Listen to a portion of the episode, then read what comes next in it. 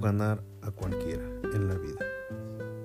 Si alguien te insulta, haz una pausa por un segundo, míralo y di, ¿estás bien? Si crees que alguien está mintiendo, míralo a los ojos y no digas nada. Si estás en una discusión, mantén la voz calmada. Les dará la impresión de que estás ganando la argumentación.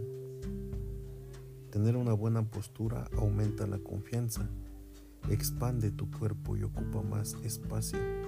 Esto conducirá a una mayor confianza. Tus pupilas se dilatan cuando hablas con una persona a la que amas. No confíes demasiado en tus amigos. Aprende a utilizar a tus enemigos. Nunca odies a tus enemigos. Afecta tu juicio. Gana a través de tus acciones, nunca a través de tus argumentos.